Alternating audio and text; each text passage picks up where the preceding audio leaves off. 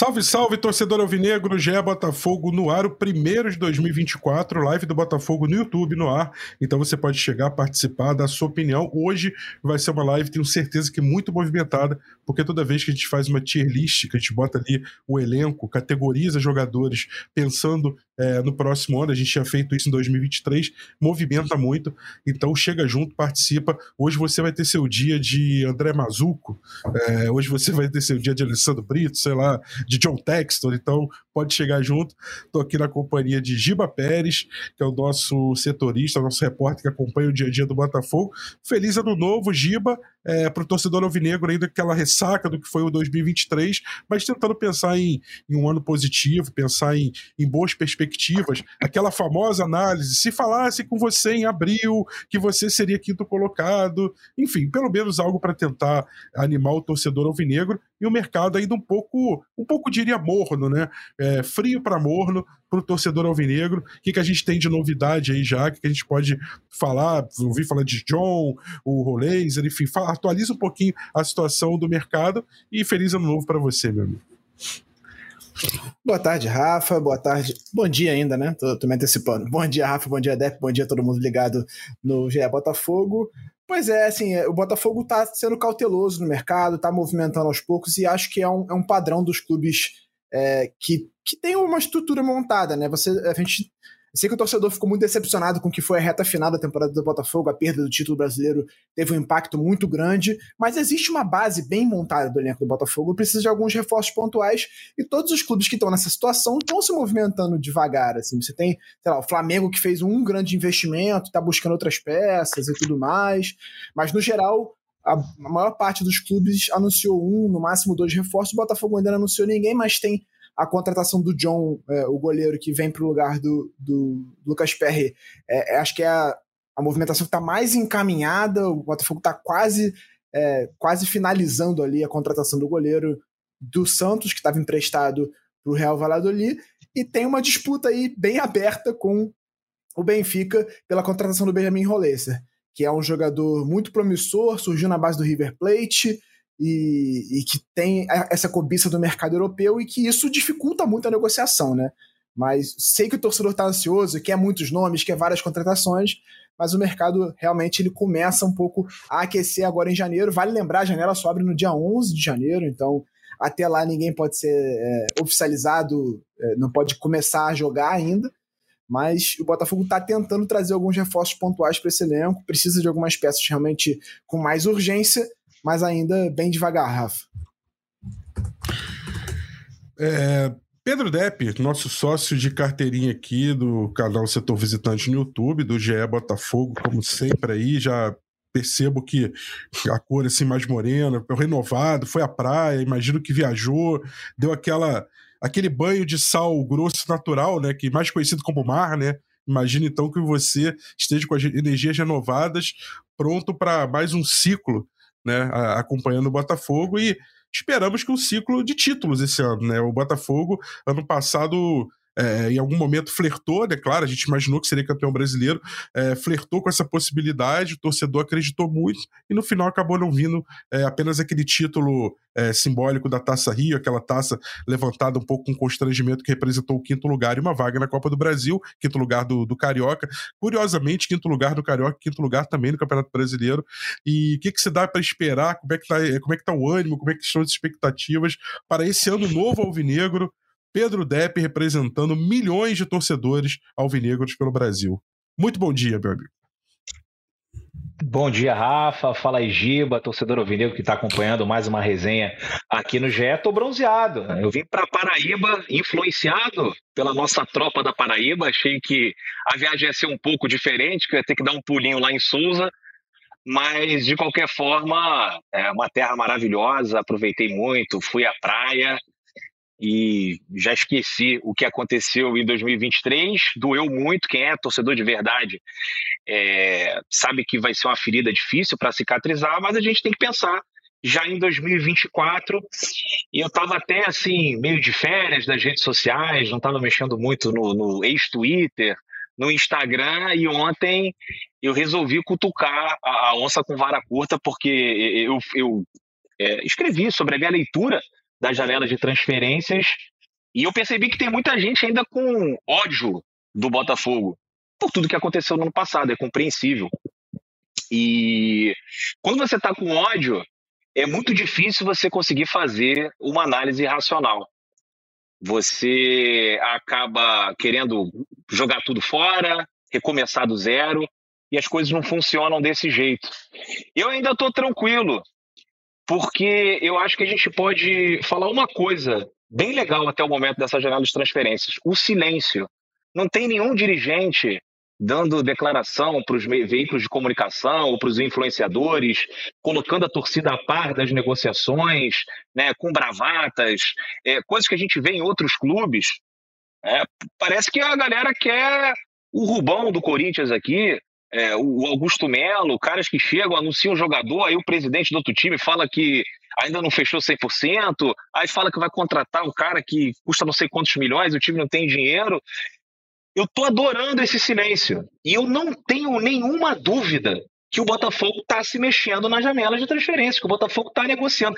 Eu posso até não gostar dos jogadores que serão contratados. Eles podem não me empolgar, mas que o Botafogo vai trazer jogadores para a defesa, por exemplo, que a gente teve a saída do PR e do Adrielson, eu não tenho dúvida nenhuma.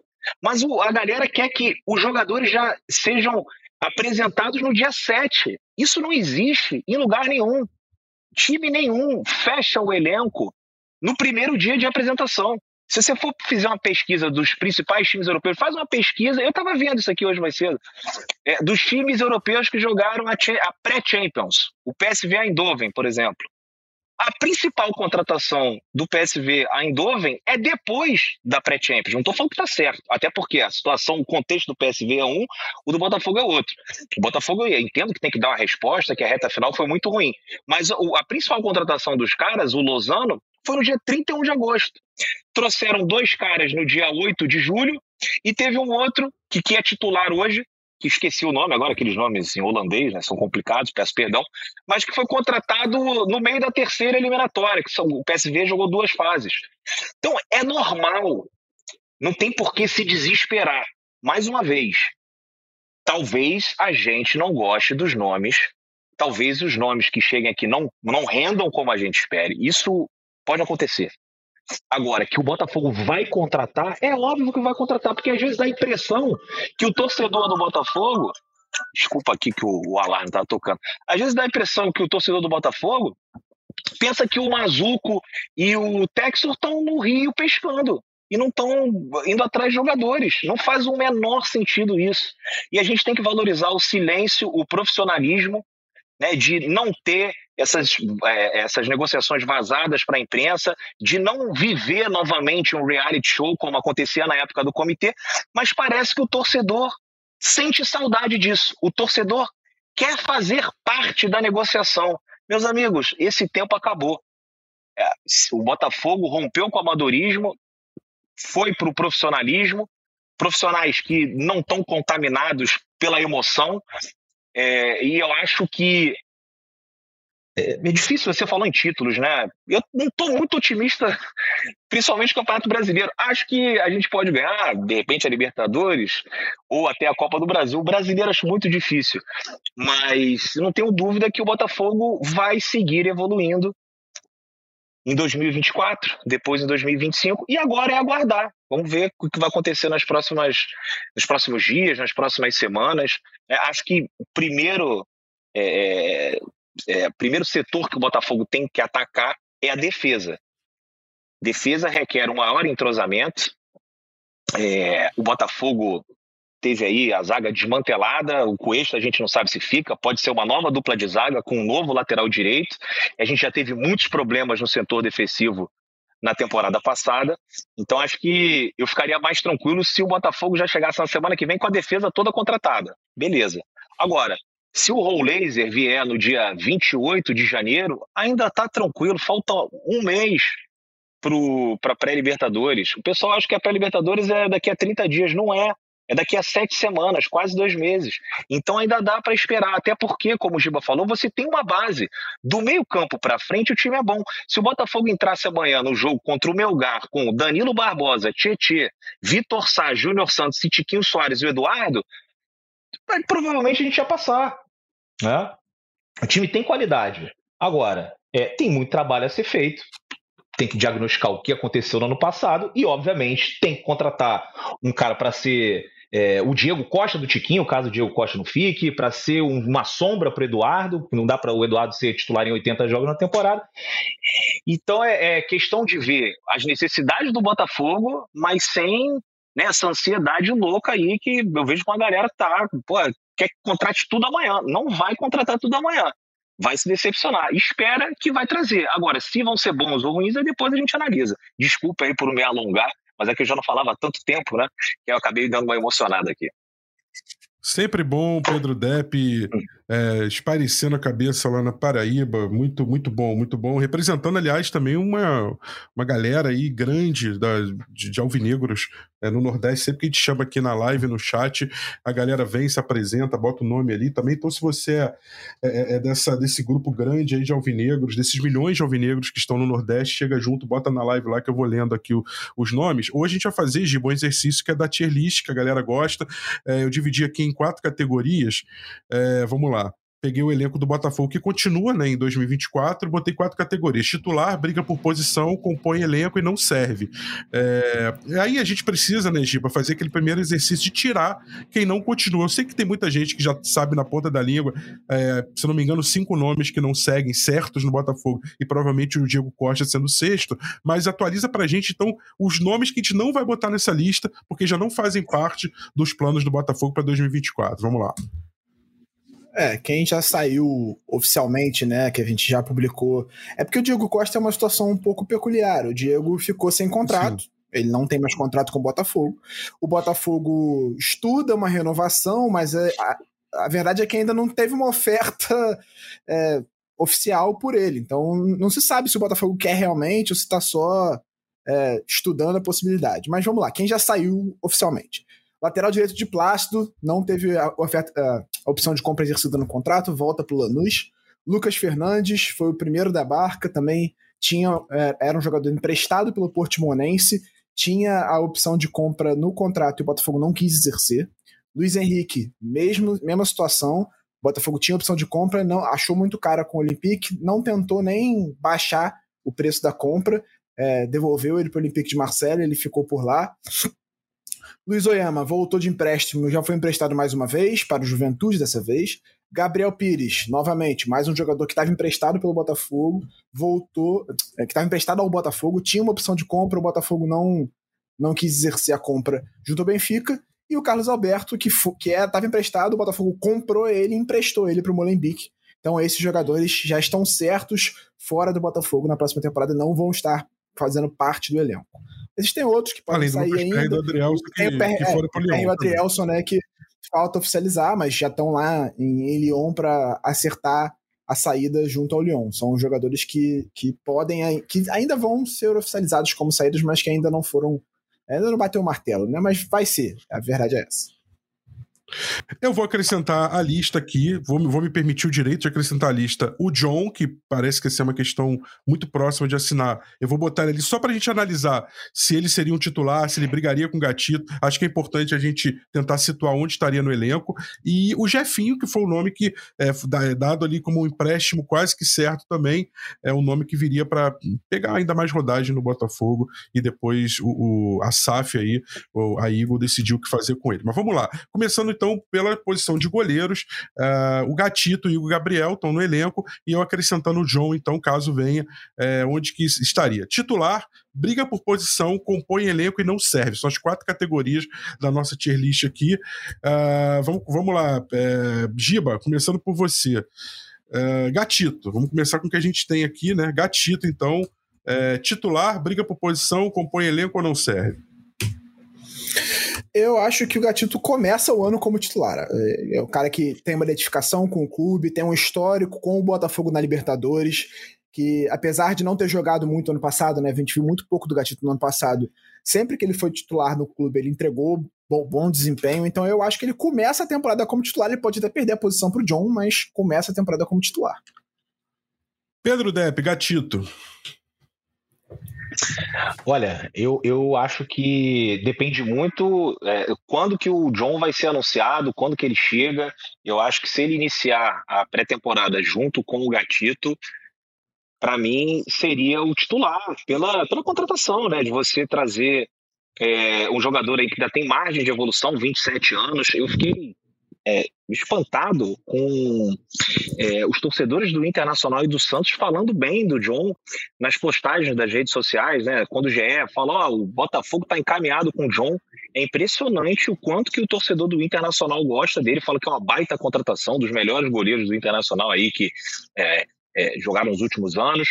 Então, eu acho que vem para ser titular. Agora, se demorar uns 15 dias, 20 dias, que eu não acredito que aconteça, aí eu acho que inicia com o Gatito e depois o John uh, pode pegar essa vaga é, no, no, no, na baliza do Botafogo.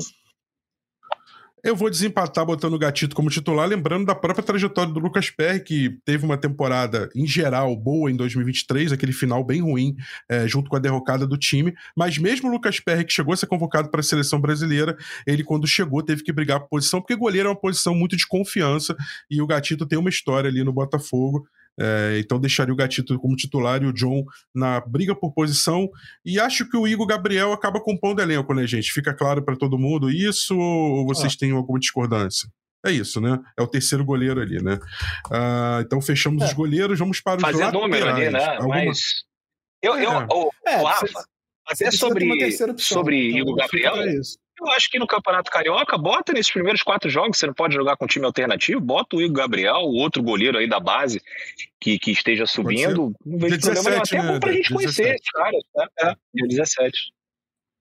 Já contra o Madureira. Botafogo então já estreia daqui a uma, duas semanas, né? Vamos arredondar essa conta aí. Duas semanas o Botafogo estreia contra o Madureira.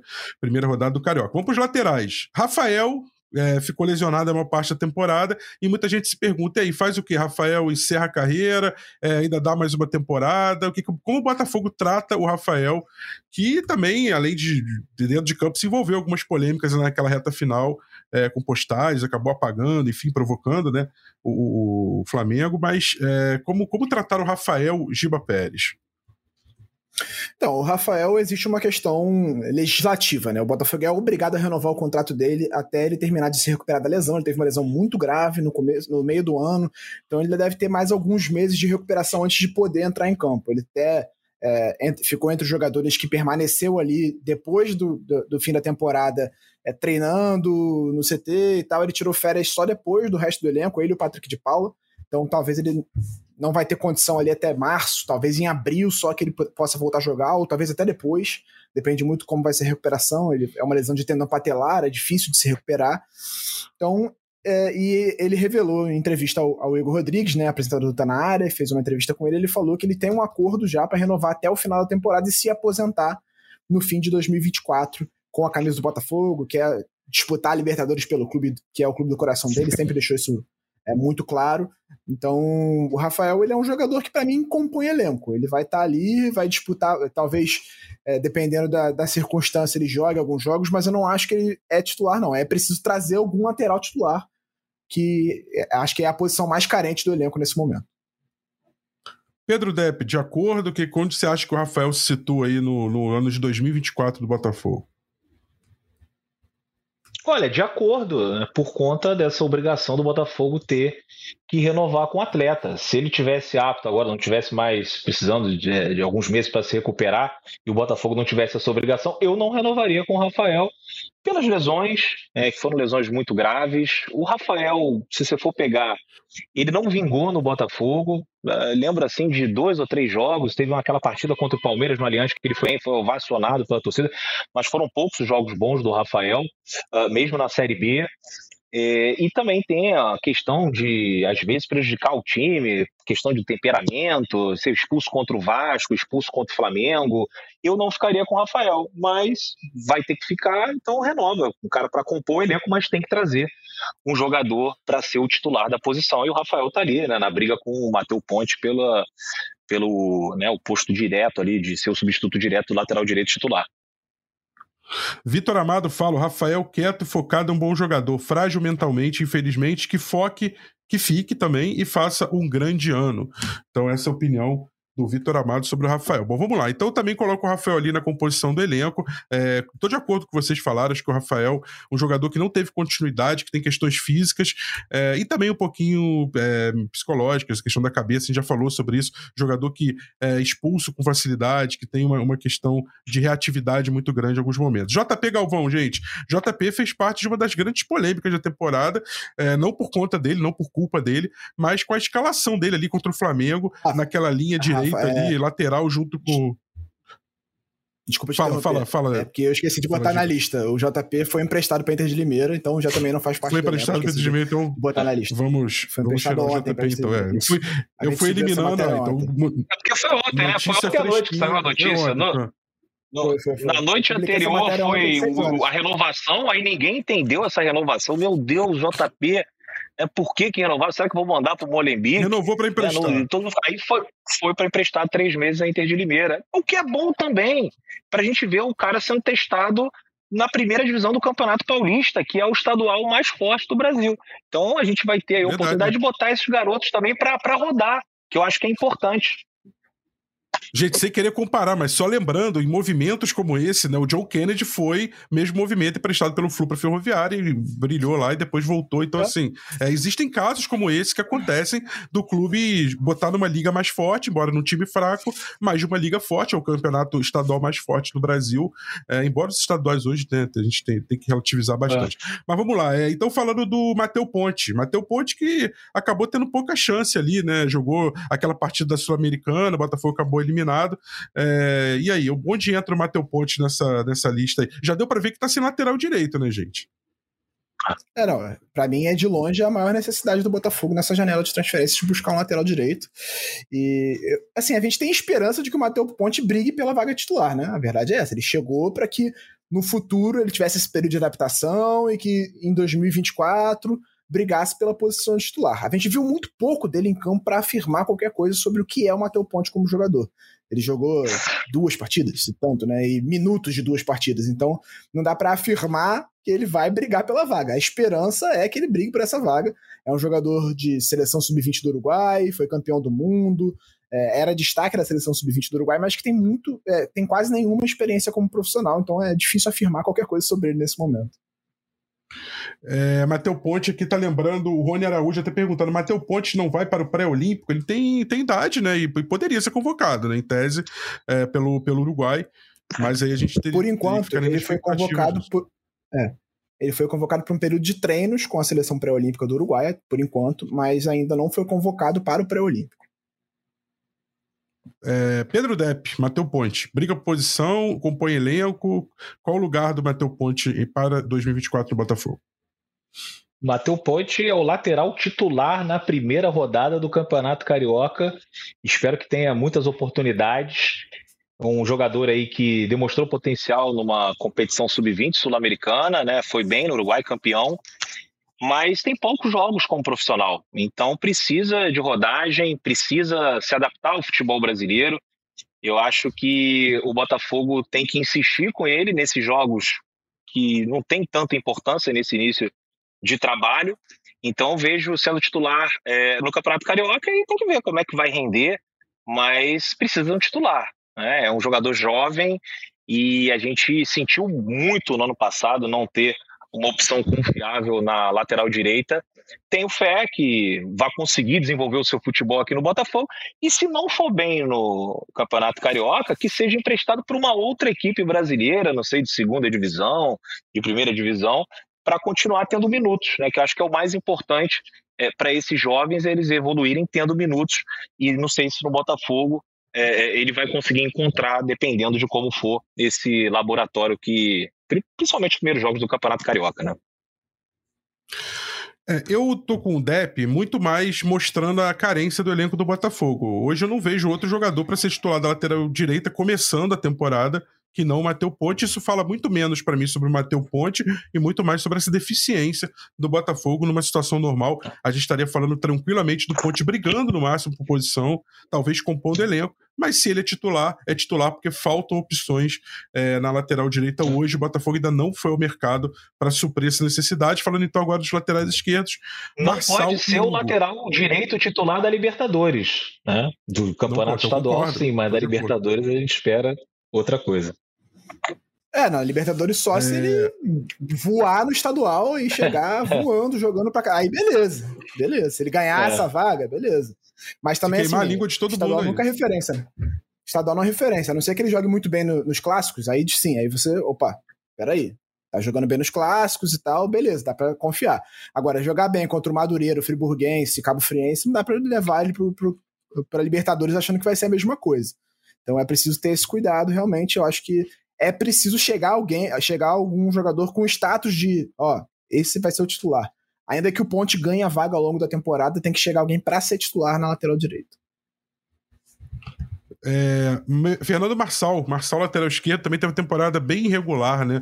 No momento ali mais que o time precisou dos do jogadores experientes, ele foi um dos que não conseguiram sustentar é, um bom nível de atuação, acabou é, enfim, fazendo um final de temporada bem, bem regular para ruim, né? E se machucou, terminou não jogando, é, teve uma lesão na, na, planta do pé, né? E, e, o que, que a gente pode esperar do Marçal para 2024? Briga por posição, titular, compõe elenco ou não serve? É, o Marçal é um dos jogadores mais experientes do elenco, é, é, capitão do time. Em tese, ele começa a temporada como titular. Na minha cabeça, ele começa a temporada como titular. Mas a expectativa é de que chegue também alguém para brigar por essa posição, porque a reta final de temporada dele foi muito ruim. O Hugo também. É, é porque acho cruel dizer que o Hugo não foi bem. Quem foi bem na reta final da temporada, né? A verdade é essa. O time ficou 11 jogos sem vencer. Dá para dizer que pouquíssimas pessoas foram bem. Talvez o Tietê, o Danilo Barbosa um ou outro jogador se salva ali naquela reta final.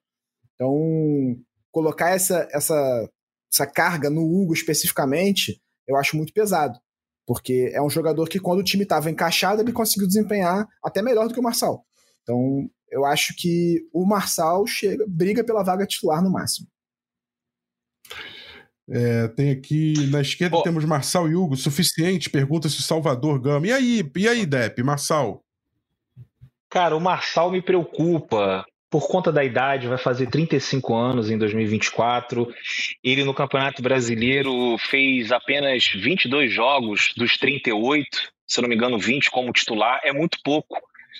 É, pelo salário, pela importância que ele tem, por ser o capitão, a gente espera que um cara desse nível, desse, com esse status no clube, jogue mais partidas e foram cinco idas ao DM. Não foi que ele teve uma lesão, teve muito azar e aí ficou parado por três meses, como foi o Gabriel Pires. Não, ele não, ele foram cinco idas ao DM por motivos diferentes. Isso aí me preocupa muito. Se fosse um jogador que tivesse o contrato encerrado agora, em 2023, né, no final de 2023, eu não renovaria para 2024. Agora, tem mais um ano com o Marçal. E aí, como é que faz? Não dá para rescindir e pagar a multa para ele. Será que tem outro time interessado? Não sei. É, mas eu, eu vejo o Botafogo é, pensando no Marçal como titular. Eu acho muito arriscado. Né? E, e, tanto ele quanto o Hugo. Eu iria atrás de uma outra opção. Mas não sei se essa é a prioridade do Botafogo. Desse aí do titular, talvez seja o que mais me deixa preocupado. É, eu também, eu faço cor, eu acho que o Marçal não tá desempenhando um nível técnico é, tão bom, um jogador que tem algumas. É, não tem deficiências técnicas, assim, de ah, dá para ver que ele é um jogador que tem uma deficiência técnica clara, pelo contrário, jogador que se mostrou completo em, em vários quesitos, em vários fundamentos, principalmente em 2022, em muitas atuações importantes de 23, é, mas um jogador que não teve constância, que principalmente é, teve muitos problemas físicos, então acredito que o Marçal aí é, colocar ele como titular nesse início da temporada. Eu tentaria o Hugo ainda. Eu sei que o Hugo falhou algumas partidas no, no, no, no, na reta final do ano passado, mas acho que o Botafogo precisa renovar e precisa dar, passar essa mensagem de renovação e acho que quando a gente começar a ler alguns nomes ali do meio para frente, isso vai acabar acontecendo também. A gente vai olhar nomes que terminaram a temporada muito marcados por aquela derrocada no Brasileirão e que de repente, se eles entram como titulares agora, eu acho que eles já estão muito com esse carimbo. Então, até que até essa eu acho que uma discussão interessante para todo mundo ter aqui na live, é, vocês aí, Giba e Depp, e também a galera que está no, no chat para falar um pouquinho sobre esses jogadores que terminaram muito marcados. É, exemplo ali, Marlon Freitas, né? O próprio Marçal um pouco, jogadores que ficaram marcados por essa é, falta de produtividade no momento que o Botafogo mais precisou. Vamos fazer a dupla de zaga aqui. Estou é, com quatro nomes, lembrando que o Adrielson saiu, Vitor, Vitor Cuesta permanece, é um desses nomes que terminaram marcados aí é, pela, pela queda de rendimento do Botafogo. Onde tem, onde tem lugar, ou se tem lugar, o Vitor Cuesta no elenco do Botafogo para 2024, meus amigos? É, o Cuesta, eu acho que é uma situação. É, o Cuesta é uma situação muito, muito difícil, assim. Eu acho que no, no, grande momento do Botafogo na última temporada, ele jogou muito bem, ele foi uma liderança. É, claro que ter o Adrielson ao lado facilitou muito a vida dele, porque o Adrielson estava jogando muita bola. Mas também na reta final, eu diria que ele foi o pior jogador do Botafogo. Eu acho que ninguém jogou pior do que o Cuesta naquela, naquela sequência de 11 jogos sem perder. Ele falhou com frequência, ele perdia umas bolas que ele não estava perdendo, ele errava antecipações que ele não estava errando. Então, é, é muito 880, né? Eu acho que não dá para descartar o Cuesta. É, ele, acho que ter ele no elenco é uma boa ainda mas não acho que ele tem que chegar como status de titular absoluto. Tem que ter alguém ali para pressionar ele, para brigar por essa vaga e tomar a vaga se ele continuar jogando no nível que ele jogou na reta final do, do campeonato. Então, para mim, ele briga pela posição. E aí, Depp, o que fazer com. É, aí começa a polêmica na live, é, carimbo pipoca de qualidade, o Fábio Rocha fala, aí o MG fala Cuesta argentino sem sangue, aí o Felipe Renan já fala Cuesta no banco eu aceito. É, aí começa, assim, é aquela situação dos jogadores que, infelizmente, terminaram marcados por essa. quase como assim, é, representantes né, cristalizados dessa derrocada que o time teve é, como equipe, mas que você pegar e colocar, vamos resumir isso aqui num jogador ou em três jogadores, certamente o Cuesta vai estar entre esses três jogadores. É, o Cuesta foi muito mal na reta final. E é aquele negócio que o Giba falou, assim, né? 8 nem 80. Em 2022, primeiro de 2023, é, acho que o melhor jogador do Botafogo mais regular é unanimidade. Tietê. É, acho que se perguntar para os torcedores do Botafogo qual foi aquele cara que é, manteve a regularidade na temporada inteira, não vai responder. E para mim, esse cara foi o Cuesta em 2022. E o Costa não é um, um, jogador horroroso. Tem que sempre colocar é, é o contexto ali em jogo para a gente tentar entender por que, que essas coisas aconteceram, para a gente não repetir de novo foram cinco técnicos durante um campeonato. O sistema defensivo do Botafogo ruiu. Então o Cuesta falhou, o de Plácido falhou, e quanto mais você vai falhando, mais nervoso você vai ficando e as coisas vão piorando. O Cuesta num time mais organizado, acho que o Hugo também simboliza muito isso. É um time bem, coletivamente, potencializa o jogador e um time mal coletivamente joga para baixo. O Hugo foi para baixo. O Hugo fez com o Luiz Castro um excelente primeiro turno, porque o Marçal fica machucado ali um tempão. Ele joga contra o Palmeiras, joga contra o, o Grêmio, se eu não me engano. Né, o, o Marçal entra no segundo tempo. E o Hugo estava bem, né, o Hugo que era muito criticado. Depois o pessoal começou a pedir o Hugo. Mas o Hugo caiu. O, o, aquele Botafogo e Grêmio, os quatro gols, tá, os três gols estão Soares né, nas costas do Hugo. O gol contra o Curitiba, nas costas do Hugo também. Então agora o Hugo é horroroso, o Cuesta é horroroso? Não acho. Só que também o Cuesta está já numa fase final da carreira, está indo também aí para os seus 35 anos, e você precisa ter um outro cara. É mais um jogador que, se o contrato né, se encerrasse agora, então, pra... eu daria tchau. Só para fazer. Não, pode continuar, só para fazer coro com o que você tá falando. O Newton BF fala aqui, ó. O maior problema foi não ter reservas à altura. O atleta fica sobrecarregado e cai de produção. Eu acho que ninguém sentiu tanta sobrecarga quanto o Cuesta, né, Olha, o jornal Globo fez uma matéria com a minutagem dos jogadores. Os primeiros, aí o primeiro foi o Perry, aí depois foi Cuesta, Marlon Freitas, Tietê e Eduardo. Aí tirando o goleiro e o Tietê, que é a exceção, três dos cinco que tiveram a maior minutagem na temporada foram os que tiveram a maior queda de rendimento. Vocês acham que isso é por acaso? Você acha que não tem nada a ver?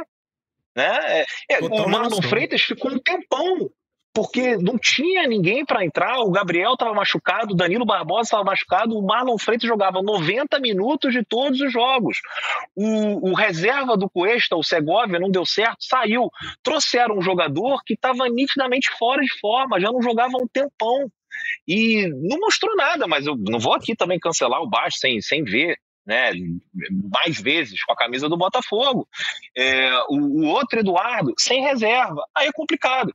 Agora, eu achava que o Botafogo estava é, pensando esse time com o Cuesta no time titular e fiquei feliz com a especulação do Alexander Barbosa. É, não conheço o atleta, mas com a sinalização de tipo, olha, vamos trazer alguém para ser o titular no lado esquerdo da zaga.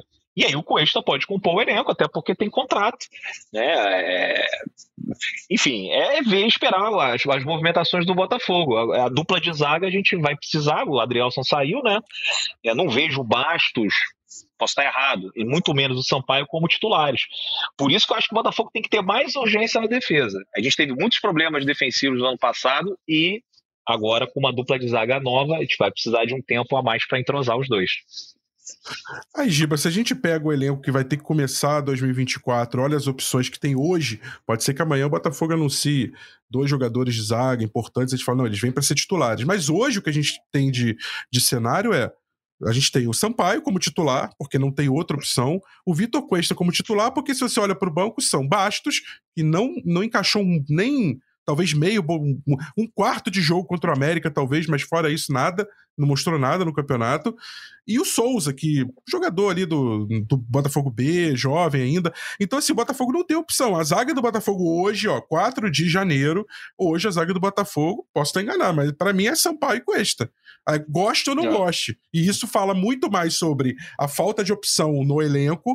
Aliás, gestão de elenco foi o grande problema que marcou uh, o segundo turno do Botafogo desde as polêmicas com Bruno Lage, passando pela questão do Lúcio Flávio e culminando no Thiago Nunes. É, a gestão de elenco foi mal feita pelo Botafogo. O Botafogo não conseguiu é, gerir as opções que tinha no banco e o elenco, é, os titulares se é, esfarelaram, derreteram, como vocês queiram é, falar, né, Giba? Mas assim, eu tenho a impressão de que é, é o mesmo problema da lateral. A gente vai olhar e vai ter que botar gente titular que a gente não gostaria. Mas porque não tem opção ainda. É, eu diria que, é, o, que o, foco do Botafogo nessa janela tem que ser é, dar mais opções no elenco. Não diria que existe um, um, um desespero no time titular. Para mim, a única posição que. As posições, né? Que existe um, uma lacuna no time titular são as que perdeu peças ou, e a lateral direita. Né? A lateral direita não tinha titular no ano passado, então continua sem ter, ainda mais agora com a saída do de Plácido. Então, para mim, é a, maior lacuna. E aí você tem a zaga pela direita, a saída do Adriel, se você precisa repor, e o gol, a saída do PR, você precisa repor. De resto, você tem peças que, no primeiro turno do Campeonato Brasileiro, levaram o Botafogo a melhor campanha da história do primeiro turno. Então, você não pode descartar esses caras porque jogando um bom futebol. Ruim, porque Exatamente, jogando bem, dominando adversários que têm elencos melhores, elencos mais estabelecidos, trabalhos mais estabelecidos. Então, eu acho importante que o Botafogo, que o Botafogo não descarte esses caras. Não, não dá para descartar e jogar todo mundo no lixo porque teve um, uma reta final horrível. Realmente, eu acho que tem que botar muito na balança isso que o Depp falou. Você tem jogadores com uma minutagem muito alta porque os reservas não tinham reserva. Então é preciso você ter essas disputas dentro do elenco, tanto pro Eduardo quanto pro Marlon Freitas. O Marlon Freitas ele até tinha uma disputa, mas aí o Danilo Barbosa estava machucado. E aí faz o quê? Bota um jogador do, da base, é outra coisa que falta para o Botafogo e isso aí é um projeto de longo prazo. Não dá para cobrar ah. que isso vá se resolver do dia para noite. O Botafogo não tem peças na base que conseguem subir e desempenhar. Agora tem uma geração que é bem promissora, que é 2006. Então são jogadores que têm 18 anos. Não dá para você cobrar que esses caras vão entrar. Ver o que aconteceu com o Matheus Nascimento. Não dá para cobrar que esses jogadores vão entrar no time e entregar. Você precisa esperar esses caras maturarem para que no futuro eles entreguem essas opções de elenco que o Botafogo precisa ter para dar rodagem, para dar opção, para dar disputa ali dentro. Então o Botafogo precisa trazer esses caras. Eu acho, por exemplo, que no ano passado, por mais que ele estivesse jogando muito mal, descartou-se o Lucas Fernandes muito cedo.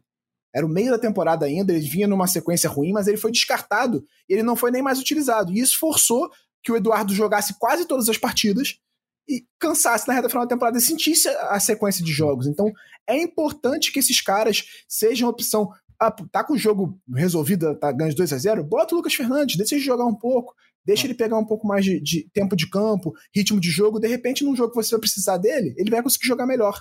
E aí, quando o Eduardo sentiu a sequência, não tinha ninguém para entrar, porque o Lucas Fernandes já estava queimado com a torcida, e aí não tinha opção. Ele precisou ficar em campo mesmo jogando mal. Então, é importante que o Botafogo dê opções de elenco para que o treinador trabalhe.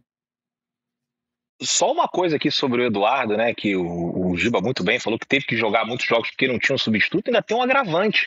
Porque mais ou menos ali com 70 minutos do, de jogo, quando as coisas não estavam correndo bem pra gente, eles recuavam o Eduardo, né? Botavam mais um atacante, ou seja, ainda jogava com uma responsabilidade defensiva. Um cara que era para ser substituído, ainda é recuado com a obrigação de marcar, recompor e de atacar também com 34 anos depois de uma maratona insana de quarta, domingo, quarta, domingo, 50 jogos. Então, é para você ver como foi realmente a loucura essa reta final do Botafogo. É, o MG lembra que Baixo estava há oito meses sem jogar. O Bernardo Malê, para mim, com a pré-temporada, o Baixo será uma grata surpresa. Não existe um cara jogar tanto tempo na Europa ser fraco. Claramente, ele não estava com ritmo de jogo. Uma galera boa aqui na live defendendo o Bastos, pelo menos ele brigar por posição, ou ele ser até colocado ali como titular. É, o Bastos falhou em alguns lances, o mais claro deles ali, o gol do Santos de empate é, do, do, Messias, né, no, no, jogo do 1x1 do Newton Santos. Mas é, é verdade também que ele vinha um tempo sem jogar. Ele entrou meio que ele demorou a fazer a, a, a, integração no elenco depois da saída do Luiz Segovia, o zagueiro, né? Então pode ser que esse ano a gente veja um outro Bastos. É, eu colocaria então assim, ó, hoje o Sampaio é titular, hoje, assim como hoje o Cuesta é titular, não quer dizer que eles vão ser na temporada. E brigam por posição, o Bastos Deus. briga, e acho, que o, e acho que o Souza compõe elenco. Acho que isso é hoje. E aí o meu Deus é isso, é o meu Deus mesmo, né? A gente tem que, tem que é, pensar é, em opções urgentes. Né? Não pode ser. É, é não pode ser. É, é, vamos lá, situação de momento é. sem, sem, sem ninguém. É, é situação de momento. Aí tem que entender. Aí, pô, não é possível, né? Que o Texas tá pescando com o Mazuco na, pô, ali no meio do, do Rio Solimões e não estão prestando atenção no mercado. Então, só que hoje em dia as coisas é, são negociadas de maneira sigilosa. Graças a Deus a gente não sabe o que está acontecendo, que não tem condição. Aí, se no final da, da janela a gente entrar em campo Botafogo e Melgar na segunda fase da pré-Libertadores. Com este Sampaio, a gente ó, troca tudo, inclusive ó, procura um outro dono do Texas, por favor, vende para outra pessoa porque não tem condição. Essa é uma leitura bizarra das nossas necessidades. Eu não acredito que eles tenham essa leitura bizarra, mas às vezes alguns torcedores imaginam que vai ser realmente isso. É, Vamos para o meio campo. Marlon Freitas. Nesse momento sobre.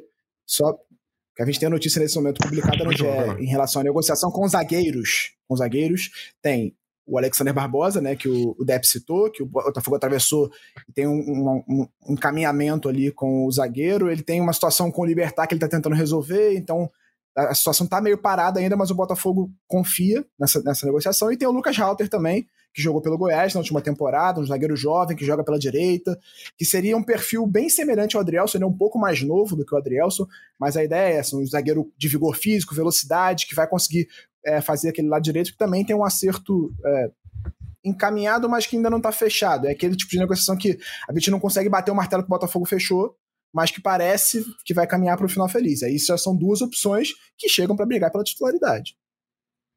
A só, galera só tá posso falar uma coisinha sobre a zaga? Né, que... Fala, Não. fala, Depp. Veio do Ceará, né? É, é, só uma coisinha sobre a zaga, porque os nomes que foram cogitados, Barbosa e Lucas Halter, também não empolgam. Porque você imagina o Botafogo brigando pelas primeiras posições do Campeonato Brasileiro, você trouxe Barbosa e Halter, mas podem dar certo. Né? É, é, a gente não se empolga no primeiro momento, mas a gente não se empolgou com o Adrielson, que chegou à seleção brasileira, a gente não se empolgou com o Pé, que chegou na seleção brasileira, e, e acho é, mais inteligente né, você ir atrás de uma boa oportunidade de mercado do que você torrar 8 milhões de euros no zagueiro. É, se já que é para gastar uma importância é, significativa do nosso orçamento, que seja com um jogador que vá resolver lá na frente. É, mas assim, não estou empolgado, tem que esperar para ver como é que eles vão se sair se realmente forem contratados pelo Botafogo. Tem, tem o nome do Jefferson que, que você não bastante lembrado, né, Chico? Que também é uma, é uma opção aí, né? É, eu acho que o Halter, por exemplo, ele chega com um status bem diferente do Adrielson. É um jogador que disputou uma Série A inteira pelo Goiás. É um jogador também de seleção de base, até com acho que com mais presença que o Adrielson na seleção de base. É, então é um, é um jogador que, que chega com um status diferente do Adrielson. Eu acho que ele chega para ser titular.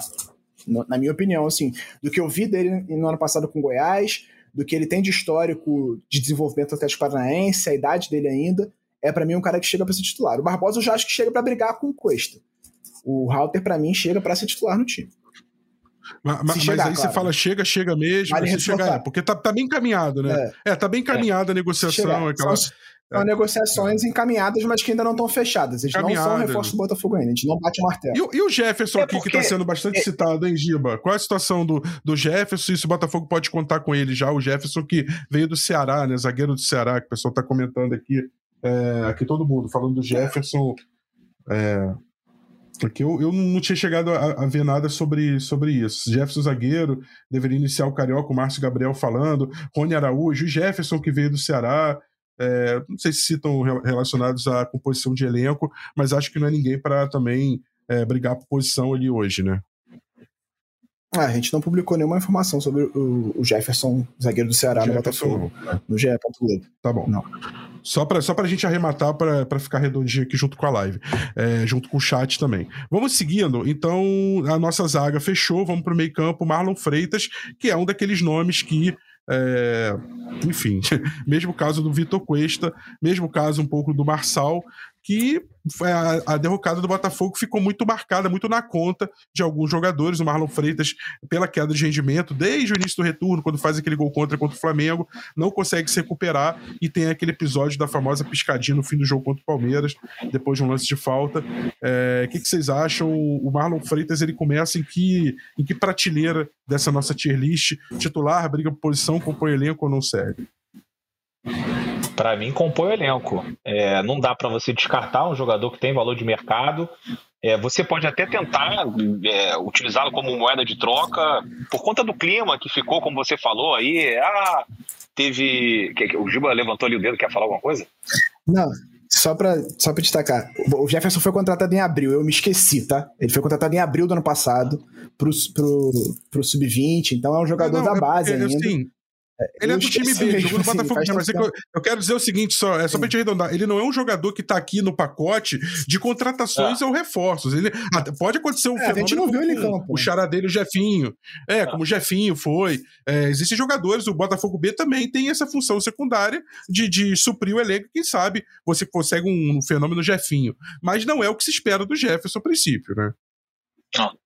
É, a gente não viu, a gente não, não viu quase nada do Jefferson em campo. Assim, não dá pra gente afirmar nada. Né? É o tipo de jogador que a gente não tem como falar, ah, vai chegar, vai brigar por vaga, vai, vai entrar no time. Ele é um cara que vai estar vai tá no, tá no elenco, vai disputar a posição, mas a gente não tem como bater martelo. É uma aposta nesse momento.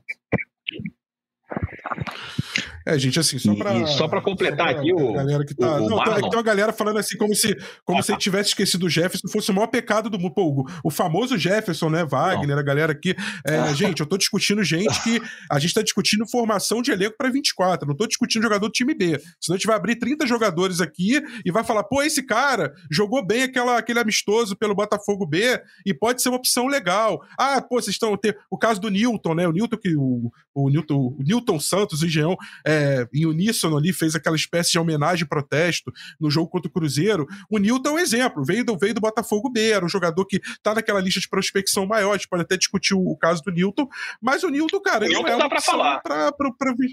É, é, ele, não, ele é um cara assim que. Eu acho que o Newton dá pra falar, o Jefferson não. É. é, o Jefferson. O Newton acho que dá para falar. Assim, acho, que dá pra falar acho que dá para falar do Cauê também, que, que subiu agora, que, que vai ser é, integrado nessa pré-temporada do Botafogo. São jogadores que. O, o Cauê, por exemplo, um cara que a gente tinha é, muita expectativa, né? Surgiu aí como uma das principais joias do Botafogo. Então, assim, acho que o Newton dá para falar também. O Newton, é, que inclusive entrou na reta final, foi relacionado para alguns jogos. Agora, o Jefferson. É, aí Newton, a gente vai ter que falar de 100 jogadores aqui, né? É, vamos, vamos falar não, só terminar do Marlon. É, se a gente, começa, se a gente começar a abrir o Sub-23, vai ficar muita gente mesmo, né? É, é muita gente. Muita não, gente. o Marlon, é, pra mim é isso, o, o Rafa. É um jogador para compor o elenco, é, tem contrato, então não dá para rescindir, né? você não pode é simplesmente chegar e falar, não quero mais você. Agora, se chegar alguma boa oportunidade de, de negócio, um, né, algum time quiser fazer uma troca envolvendo um atleta que interessa ao Botafogo, ou chega uma proposta muito boa financeiramente, não tem problema nenhum. É, e, e, negociar o Marlon, mas não é um mau jogador, não é, não é que negócio não é nem 8 nem 80, ele não era é, o farol daquela equipe do Luiz Castro, né? Que quando o Luiz Castro chegou, falou assim: ó, o camisa é o volante, camisa 5, aquele que pensa o jogo e tal. Acho que ele não chega a ser o grande farol que o Luiz Castro idealizava, mas também não é o Pereba que ficou marcado aí nessas últimas rodadas. Foi mal, como muita gente foi mal, a minutagem alta, e é um cara para compor elenco, mas se aparecesse uma proposta, eu negociaria, desde que fosse boa para o Botafogo. E aí, Giba, Marlon Freitas? Cara, eu acho que é mais um caso daquele do, do Cuesta, sabe? Da gente descartar um jogador que apresentou um futebol muito bom, assim, não dá para dizer que o Marlon foi só bem, ele jogou muita bola no primeiro turno, ele foi um dos melhores jogadores do Botafogo no primeiro turno, por causa da reta final ruim, assim. É, eu entendo a, a, a, revolta do torcedor, especialmente porque o Marlon ficou marcado pelo episódio da piscadinha, mas eu acho que ainda é um jogador muito importante pro elenco, que é importante ter ele no elenco, pra, que seja para disputar a vaga com o Danilo Barbosa. Mas eu acho importante eu ter ele no elenco eu, pelo que ele apresentou no Eu tô muito por aí também. Eu tô muito por aí. Eu acho que o Marlon ele perde a posição de titular. A, a, o efeito colateral do, da, da, da, fase ruim, que, do futebol ruim que ele apresenta na, na, reta final, é ter perdido a posição de titular, principalmente porque o Danilo surgiu nesse momento e porque o Tietchan se manteve muito constante. Então, na minha visão, o Marlon perde a posição de titular e foi algo que, curiosamente, praticamente não aconteceu. O Marlon caiu de rendimento e quase nunca perdeu a posição de titular. Se olhar as escalações, os jogos do, do Botafogo nos 10, 11 últimos jogos ali, quando ele não ganha mais 11 últimos jogos, o Marlon quase sempre aparece titular. Então, assim, eu acho que esse ano é banco para o Marlon e se voltar a render bem, pode ganhar a posição titular, mas a princípio, para mim, Danilo e Tietchan é, de titulares. É, vamos falar deles então. É, aliás, vamos matar logo o Newton, né? Ele já falou do Newton. O Newton compõe elenco para mim. É um jogador que pode ser que briga ali no futuro, mas outra posição de elenco, né? Dep Giba. Ô, ô, ô, Rafa, para mim esses caras é, mais jovens, né, esses jogadores que estão subindo, eles vão ter que aproveitar esse estadual para mostrar o valor.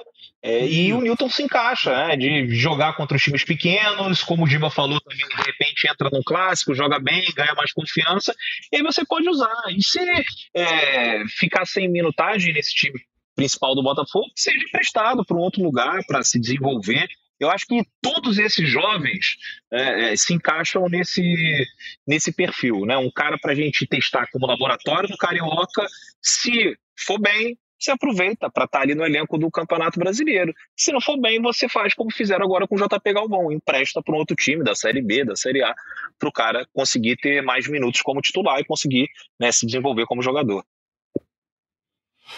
É, aí vamos para mim a dupla de volantes titulares que começa em 2024. Se vocês não, não concordarem, podem falar. Para mim, Danilo Barbosa e Tietchan são volantes titulares, começam no time, até porque Tietchan, pela regularidade que manteve, eleito para a seleção do campeonato aí nas principais votações, inclusive do Brasileirão, é, ficou quase que imune à queda de rendimento do Botafogo.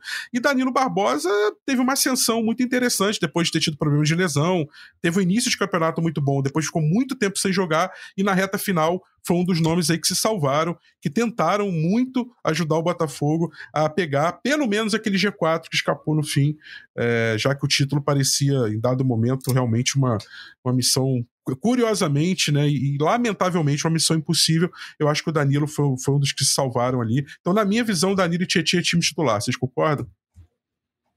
Para mim, titulares absolutos do time, sem a menor contestação. A questão do Danilo é muito física, né? É, a lesão que ele teve, que tirou ele muito tempo do Botafogo, não foi a primeira, e não é a primeira na carreira dele. Ele é um jogador com histórico de contusões, então, é, por isso eu acho tão importante continuar com o Marlon Freitas no elenco. O Marlon ganha a posição quando o Danilo machuca. E quando ele volta, o Marlon é inquestionável assim, no time. Então, para mim, por isso ele tem que continuar, porque se o Danilo se machucar de novo, você tem uma opção como Marlon Freitas no banco, é uma, é uma excelente opção. E o Tietchan. Mário Peixinho fala aqui, Giba, Marlon, Marlon é bom jogador.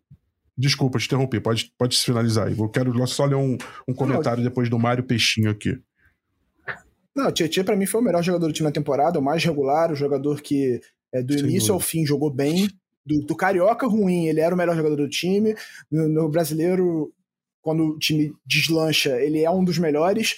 Quando o time entra em queda e passa 11 jogos sem perder, ele é o único que não quer, tem queda de desempenho. Então, acho que se a torcida fosse eleger quem é o melhor jogador do Botafogo no ano, seria sem dúvida o Tietchan. Mário Peixinho fala: Marlon, bom jogador, tem bom lançamento e profundidade, erra poucos passes, não pode sair só pelos jogos da reta final de 2023. É, o Yuri Sepúlveda fala que o futebol vai muito além do que só mostra em campo.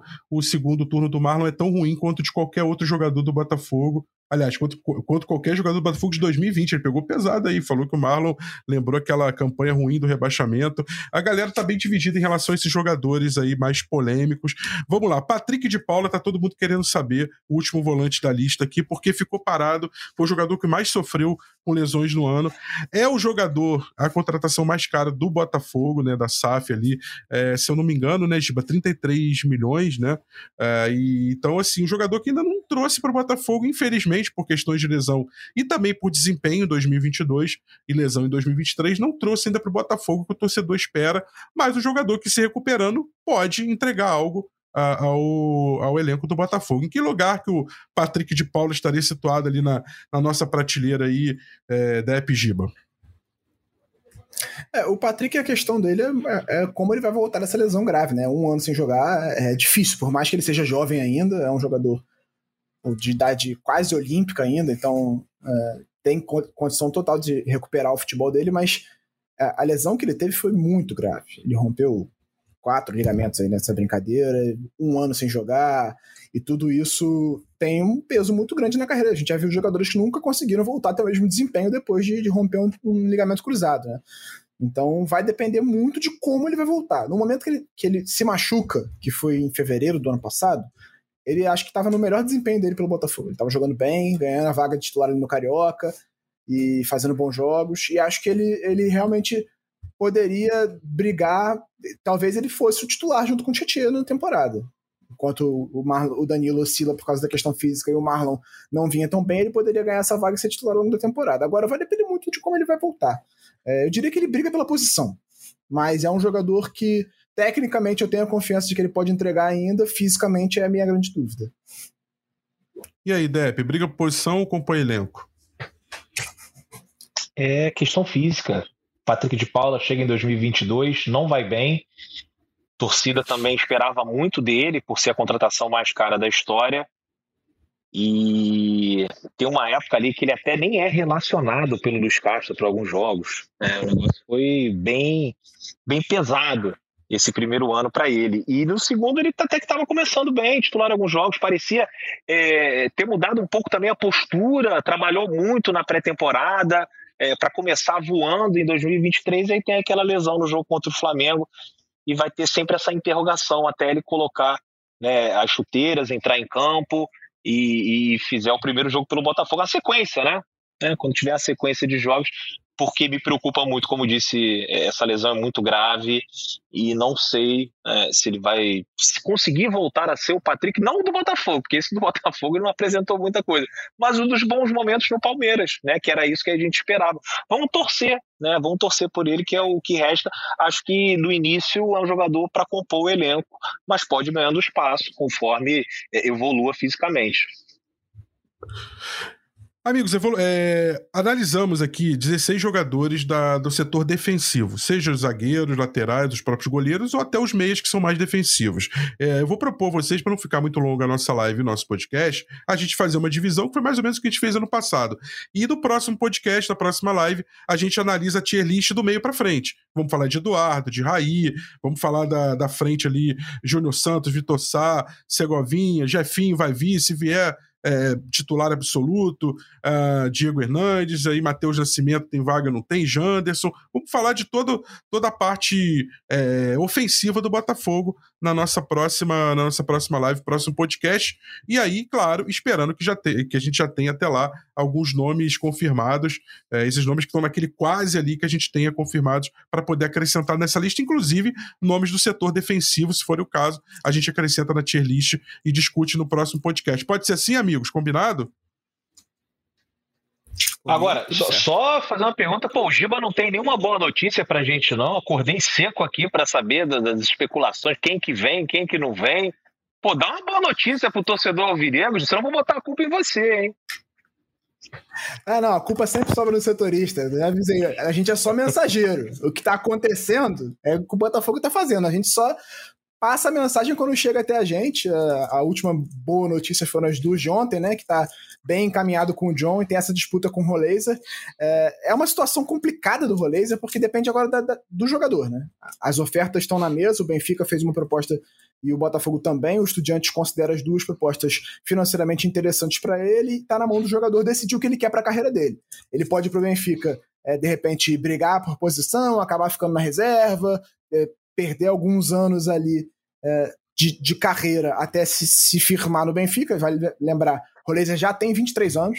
Ele é um jogador formado na base do River Plate e que não conseguiu se firmar no River, foi para o Estudiantes e lá que ele estourou. Fez uma ótima temporada no ano passado. Quem acompanhou a Sul-Americana ali com Estudiantes e Goiás, os, os confrontos de Estudiantes e Goiás contra o, de Goiás e Corinthians contra o Estudiantes vai lembrar dele, ele era o camisa 10 do time, um ponta de direita canhoto que cai para dentro, bate pro gol, cruza bem, ele era o batedor de bola parada, então é um jogador de bastante talento e que pode contribuir muito para esse time. E aí ele pode escolher o Botafogo pelo projeto. O Botafogo ele chega como titular absoluto, inquestionável, na minha opinião, ainda mais pelo tamanho do investimento. O Botafogo botou na mesa uma proposta de 8 milhões de dólares, não é pouco, seria, se eu não me engano, na conversão, a maior é, transferência da história do Botafogo ele chegaria para ser titular absoluto do time e um dos destaques é, seria um projeto em que ele seria o, a peça central e, e aí o, o Textor tenta sempre usar os times da holding para é, seduzir os jogadores, né? Ó, se você for bem no Botafogo, tem lá o Crystal Palace, tem lá o Lyon para você é, usar como porta de entrada no futebol europeu, se você conseguir mostrar o seu futebol no Botafogo. Né? Então, agora depende muito do que o jogador quer para a carreira dele, do que ele pensa é, para a carreira dele. Se ele vai priorizar talvez um salário um pouco maior por 100 euros do Benfica o projeto de desenvolvimento dele no Botafogo. Amigos, quase mil pessoas aqui na live, tier list movimenta mesmo. Agradecer ao Giba e ao Dep, agradecer a você que participou. Então, semana que vem a gente faz a parte 2, vamos falar dos setores, o setor ofensivo do Botafogo, meio ataque, os pontas, e também alguém que possa chegar, mesmo que seja da parte de trás, a gente analisa ali algum lateral, algum zagueiro, goleiro ou volante, a gente analisa também se chegar alguém novo. Então, semana que vem a gente completa a tier list e espero que trazendo também novidades Vou agradecer alguns nomes aqui que entraram na live: o Alex dos Santos, o Márcio Medeiros, Yuri Sepúlveda, Mário Peixinho, Carlos Gurgel, Adilson, William Pires, enfim, nome desses aí. Estou agradecendo a, a, a, através desse, eu estou agradecendo a todos os outros. E semana que vem, então, encontro marcado para mais um GE Botafogo, esperando que no início de um ano de títulos, de conquistas para o Botafogo, é isso que o torcedor quer. Um grande abraço, até a próxima. Partiu, Louco Abreu.